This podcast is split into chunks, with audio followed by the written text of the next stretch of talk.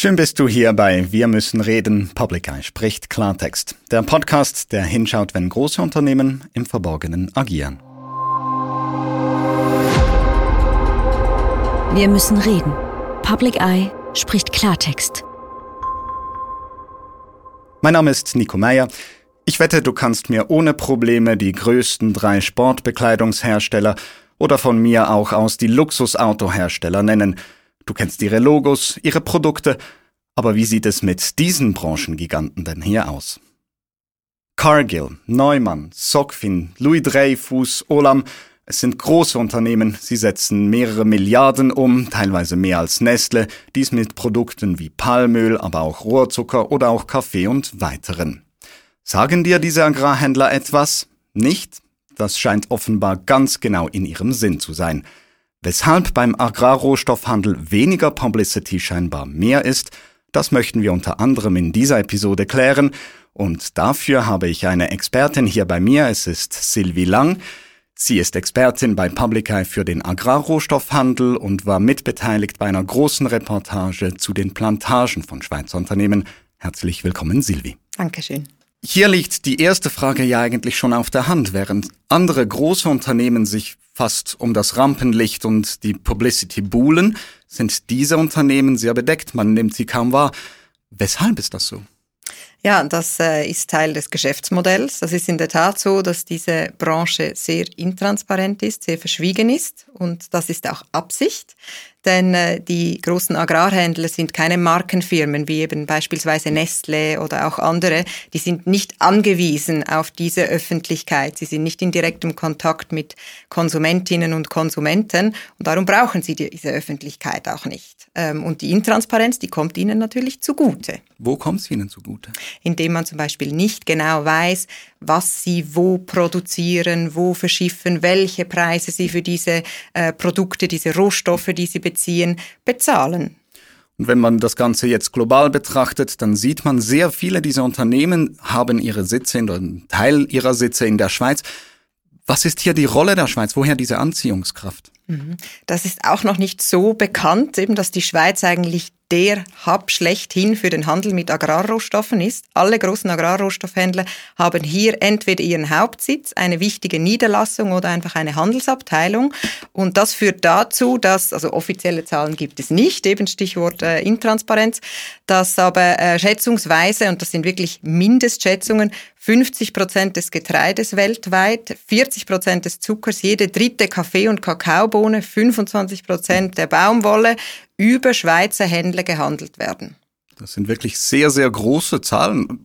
Erstaunlich viele von diesen Produkten, die du jetzt erwähnt hast, das vor allem eines, das mir persönlich sehr am Herzen liegt. Deswegen bin ich auch, als ich heute Morgen aus meinem Haus gerannt bin, noch kurz äh, an meiner Kaffeetheke vorbeigerannt.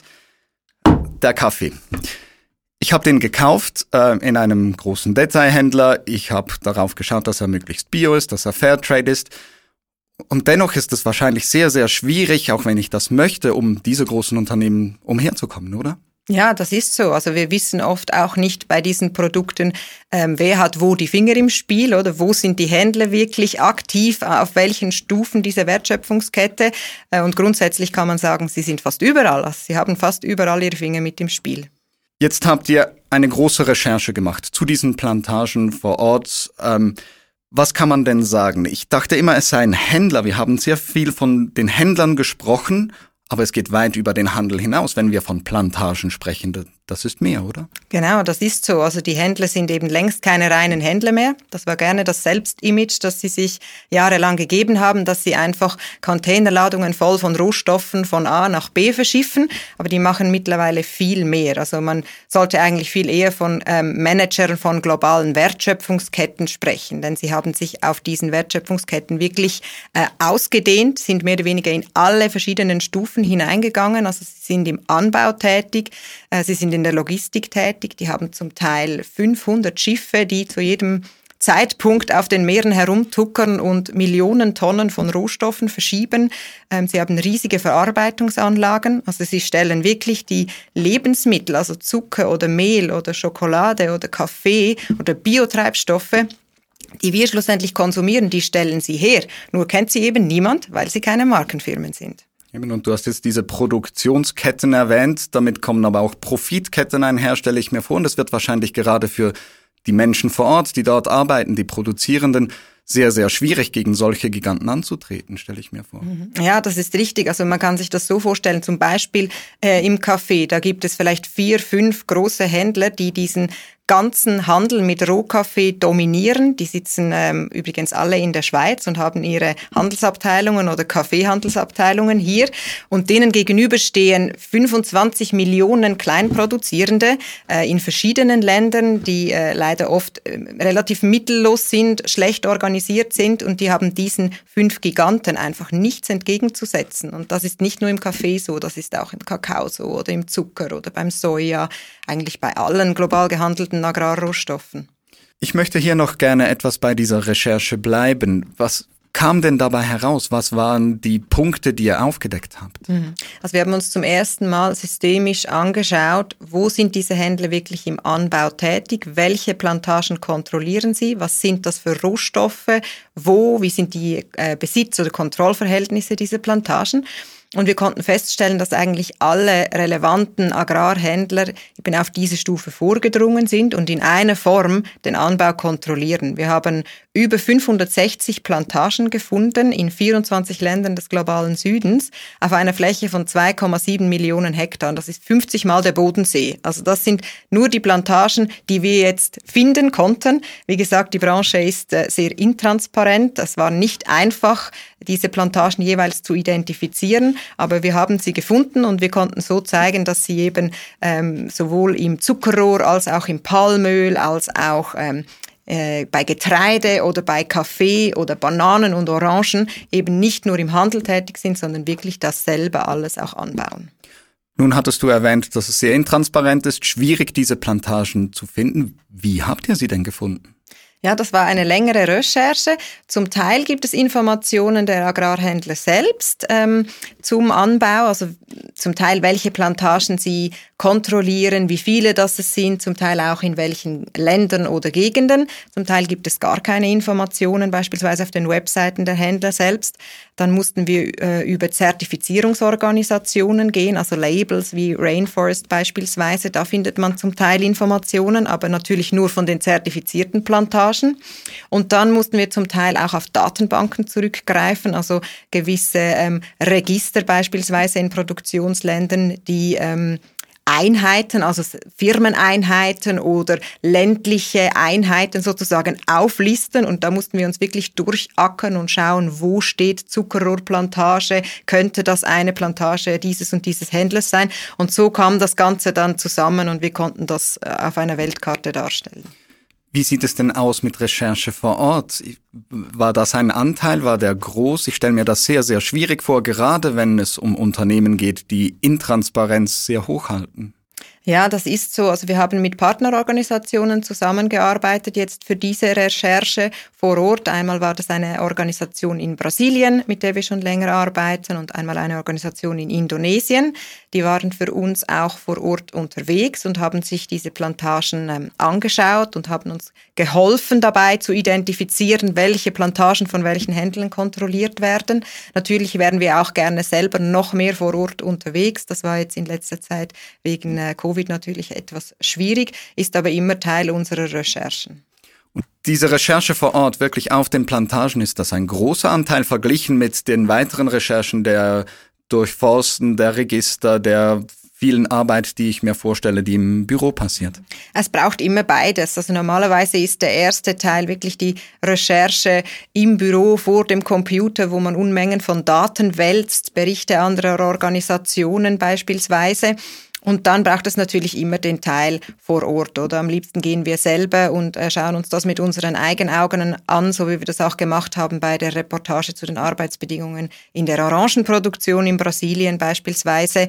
Äh, manchmal geschieht das auch in Zusammenarbeit mit Rechercheuren vor Ort, wie wir das bei der Recherche zu den äh, Bedingungen in der Bananenindustrie in Ecuador gemacht haben. Aber schlussendlich müssen wir ähm, in einer Form immer verifizieren, ähm, wie die Missstände vor Ort ähm, sich manifestieren, wer davon betroffen ist, ähm, welche Forderungen es gibt, so dass es auch eine legitime Recherche ist. Was sind denn die häufigsten Missstände, die man auf solchen Plantagen oder auch in diesen Produktionsketten sieht? Mhm. Und diese Missstände, die du erwähnst, die, die haben unter anderem mit diesem Machtungleichgewicht eben zu tun. Also die globalen Agrar Agrarhändler, die diktieren eigentlich, wer was wie anbaut. Und die Produktions- und Anbaubedingungen sind leider oft sehr ausbeuterisch. Also was wir oft beobachten, das hat wirklich System, das sind keine Einzelfälle, ähm, ist beispielsweise Landgrabbing, also die Enteignung oder Vertreibung von lokalen oder indigenen Gemeinschaften von dem Land, das sie lange bewohnt oder auch bewirtschaftet haben,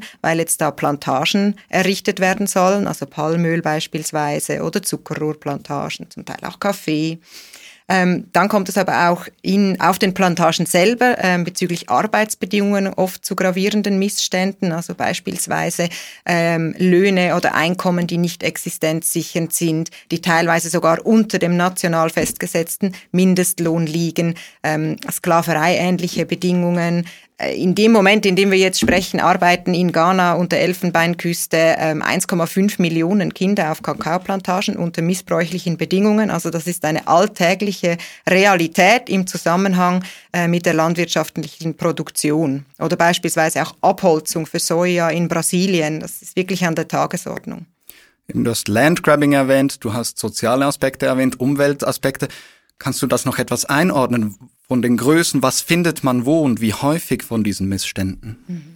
Leider sind diese Missstände eben wirklich endemisch. Also sie kommen systemisch vor. Das heißt, ähm, man findet sie nicht ähm, vereinzelt jetzt ähm, in Ländern, wo vielleicht die Durchsetzung der Rechte besonders problematisch ist, sondern es ist wirklich Teil des Geschäftsmodells, muss man sagen, der Firmen in diesem Sektor. Das heißt, man findet das durchs Band, also ob in der Kakaoproduktion in Westafrika, in der Kaffeeproduktion in Lateinamerika, der Sojaproduktion eben in Brasilien, in der Palmölproduktion in Malaysia, Malaysia, ähm, Indonesien. Es ist wirklich allgegenwärtig. Mhm. Jetzt sagtest du auch eben, es sind nicht nur noch Händler, es sind Produzenten geworden. Ich stelle mir vor, damit muss auch eine Verantwortung steigen, eine Kontrolle muss steigen, es muss genauer hingesehen werden. Passiert das denn auch? Ja, also die Verantwortung, die haben sie natürlich, das ist klar. Die nehmen sie aber leider einfach viel zu wenig wahr. Es ist so, dass äh, die Staaten selbst natürlich eine Verantwortung haben, also die Produktionsländer, wo diese ganzen Agrarrohstoffe angebaut werden, die müssen dafür sorgen, dass sie die Menschenrechte selber erfüllen und dass die Firmen, die bei ihnen wirtschaften, äh, sich auch an die Menschenrechtsstandards, an die internationalen Umweltnormen handeln halten. Dann haben aber auch die Firmen natürlich eine eigenständige Verantwortung. Also sie können sich nicht einfach aus der Verantwortung ziehen und sagen, ja, Produktionsland äh, XY beispielsweise äh, hält sich dort nicht an die Menschenrechte, also müssen wir das auch nicht tun. Nein, sie haben wirklich selber eine Verantwortung dafür zu sorgen, dass dort, wo sie wirtschaften, entlang ihrer äh, Wertschöpfungsketten, dass die gleichen Menschenrechte, die gleichen Umweltstandards ebenso eingehalten werden und dass sie die selber nicht verletzen dürfen. Also sei dies entweder eben durch ihr Geschäftsmodell oder durch diese unglaubliche Marktmacht, die sie einfach haben. Und das geschieht viel zu wenig. Jetzt stelle ich mir vor, wenn ich als Konsumentin oder als Konsument etwas tun möchte. Es ist unglaublich schwierig, gegen solche Giganten anzutreten. Gibt es denn überhaupt etwas, das ich tun kann? Mhm, ja klar, zum Glück können wir etwas tun.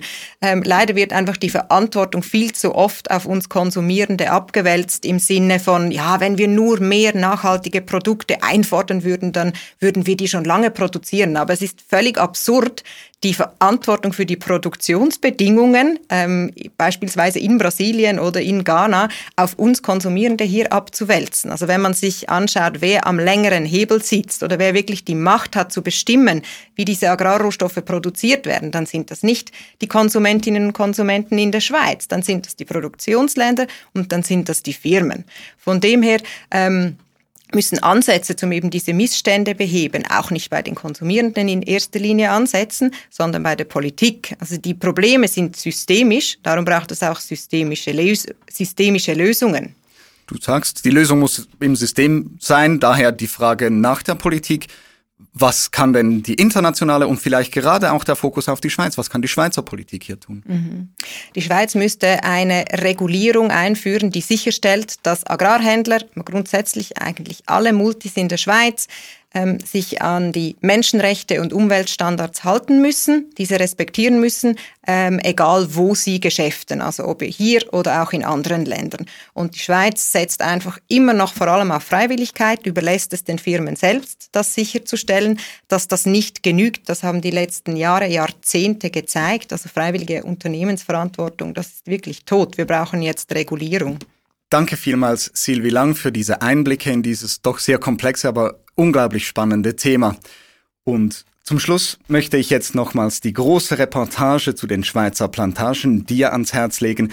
Sie geht nochmals deutlich tiefer und weiter, als wir das jetzt in diesem Gespräch machen konnten und beinhaltet auch eine sehr aufschlussreiche interaktive Karte, auf der du sehen kannst, wo diese Schweizer Plantagen genau sind, was dort angebaut wird und auch, wo diese jeweiligen Firmen ihre Sitze haben. Wirklich eine sehr, sehr, sehr spannende Lektüre, die sich empfiehlt. Damit sind wir bereits am Ende dieser Episode und wir würden uns natürlich riesig freuen, wenn du uns abonnieren würdest, sei das entweder auf deiner Lieblings-Podcast-App oder auch auf unserem YouTube-Kanal, falls dir das Bild wichtiger sein sollte. Danke herzlichst fürs Dabeisein. Wir müssen reden. Public Eye spricht Klartext.